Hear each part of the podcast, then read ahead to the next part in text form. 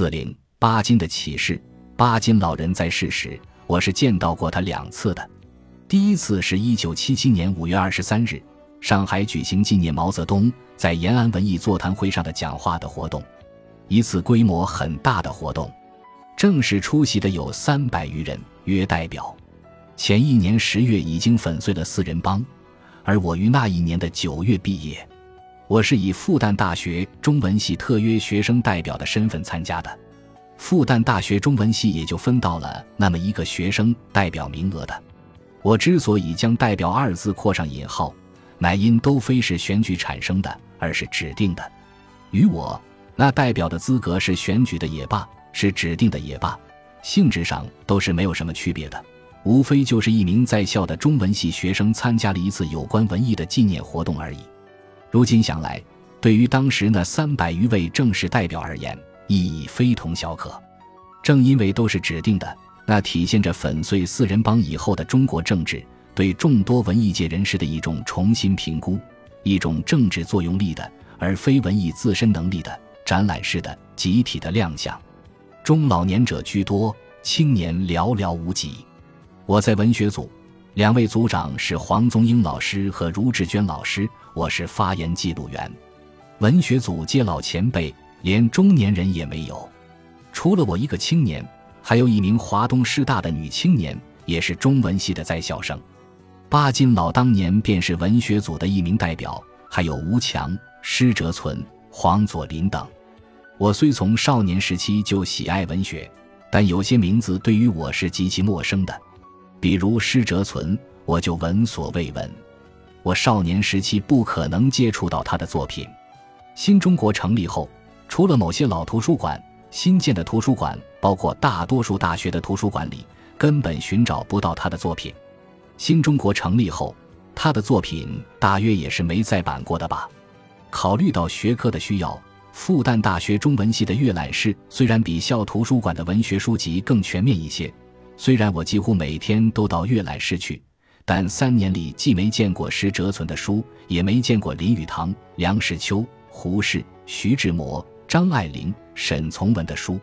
这毫不奇怪。新中国成立后，尤其是文革中，全国一概的图书馆是被一遍一遍避头发一样避过的。他们的书不可能被我这一代人的眼所发现。然而，巴金老的书当年却是赫然在架的。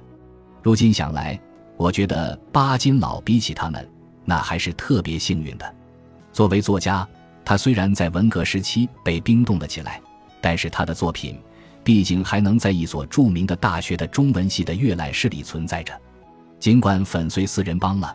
但文学老人们在会上的言语既短少又谨慎，在会间休息，相互之间的交谈那也是心照不宣，以三言两语流露彼此关心的情谊而已。每个人的头上依然还带着文革中乃至自从新中国成立以后被强加的莫须有的罪名。那是一些依然带着这样或者那样的罪名，却又萌性参加纪念活动的代表。由于我几乎读过巴金老的那时为止的全部作品，对他自然是崇敬的。上楼下楼时，每搀扶着他；用餐时，也乐于给前辈们添饭盛汤。但是我没和他交谈过，心中是想问他许多关于文学的问题的。但又一想，肯定都是他当时难以坦率回答一个陌生的文学青年的问题，于是不忍强前辈所难。第二次见到巴金老是在上海，在他的家里，已忘记了我到上海参加什么活动。八九人同行，又是我最年轻，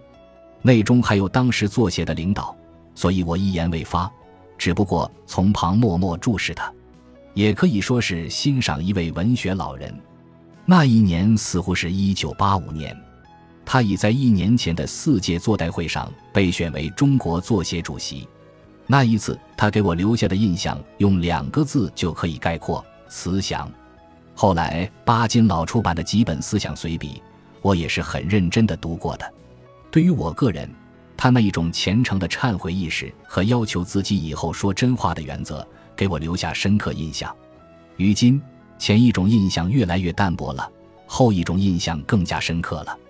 依我想来，当政治的巨大交掌悬在某些人头上，随时准备狠狠踩踏下去的时候，无论那些人是知识分子亦或不是，由于懦弱说了些违心的话，那实在是置身度外的人应该予以理解和原谅的。后来人说前朝是也罢，在安全的方位暴毙旁观也罢，尤其那违心话的性质仅仅关乎自己对自己的评价的时候，并没有同时牵连别人安危的时候。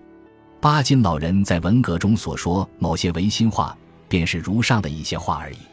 他当选中国作协主席以后，对自己所做的反思和忏悔，自然是极可爱、极可敬的。也完全值得我们后辈，尤其是后辈知识分子学习。但若将中国发生文革那样的事情与中国知识分子应该集体的怎样，居然没有集体的怎样直接联系起来进行评判，则我认为是很小儿科的评判。巴金老人自己并没用他的文字发表过以上的联系，但以上言论文革后一直是有的。他的小儿科的性质，以至于。忽略了相对于政治的巨大脚掌，一个或一些被剥夺了话语权的知识分子，几乎便渺小得形同蝼蚁这样一个事实。我以为正确的评判的立场，也许恰恰相反，首选应该受到谴责的是那一只巨大的脚掌。他不该那么不道德，他怎么又偏可以那么不道德的肆无忌惮呢？这一定有他自身的规律。将思想的方向一味引向对知识分子的分析，恰恰会使真正值得深入分析并大声说出分析结果的现象，于是获得赎免。在中国知识分子不知怎么一下子热衷于分析知识分子自身的过剩的思想泡沫中，我以为真正值得深入分析的现象，在中国还一直并没有被分析的多么深入，也可以说，实际上几乎等于获得了赎免。以我的耳听来，违心的话，热衷于而渐成习惯的假话、套话，照本宣科的毫无个人态度的话，总之，等等，令人听了心里恼火、大皱齐眉的高调门的话，伪诗还是太多了。巴金老人自己并不好为人师，他从未摆出诲人不倦的面孔，以知识分子导师的话语和文章来告诫、要求中国知识分子应该说真话，所以我将应该括上引号。也将告诫括上引号，巴金老人只不过通过解剖分析和批判自己以身作则，而以我的眼看，他的以身作则是起到了一定影响作用的；而以我的耳听，假话虽仍此起彼伏，不绝于耳，但是真正发自中国知识分子之口的假话，却乎比以往的任何年代都少了。中国知识分子已找回了一点说假话应该感到的羞耻。尽量说真话，难以坦陈真言之时，便不说话；尽量避免说假话、套话，以不尽谗言不说媚语为底线。是的，我以为大多数知识分子对于自己话语是逐渐具有一种较为自尊自重的原则态度了。假话现象分明已像云朵一样，随风积聚到另外的平台上去了。恕我直言，官场上的假话目前最多。坏影响也最大，出于知识分子之口的假话现象固然是少了，但并不意味着人们同时从知识分子口中听到的真话于是多了。依我的眼看来，依我的耳听来，仅仅说格外保险的知识话语的知识分子多了。知识分子总是不甘寂寞的，既为知识分子，干脆只言说知识，却乎明哲保身，于是蔚然成风。这是一种仅仅漂浮在关于中国知识分子的话语品质的底线之上的现象，这不是一个高标准，但相比于从前的年代，总归也还算是一种进步。有底线毕竟比完全没有好。然而，依我的眼看来，依我的耳听来，民众对于中国知识分子的期望是越来越变成失望了。民众对知识分子的要求显然比知识分子目前对自身的要求高不少。民众期盼知识分子能如古代的士一般，多一些社会担当的道义和责任。我们太有负于民众了。我自己从青年时期便幻想为是，然而我自己的知识分子原则也早已从理想主义的高处年复一年地，徐徐降下在底线的边缘了。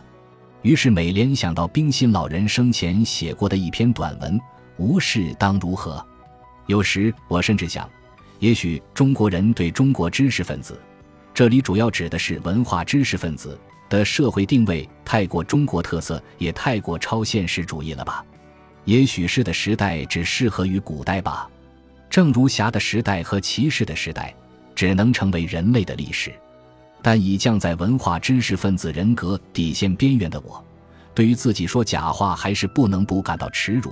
倘听到我的同类说假话，还是不能不感到嫌恶。真话不一定总是见解正确的话，不是二百五的人也一定应该明白。对于许多事情，正确的话那肯定不会仅仅发自一个社会发言的立场，有时发自于两个截然不同甚至对立的立场的社会发言。往往各有各的正确性，而假话却肯定是沾带着千般百种的私利和私欲的话，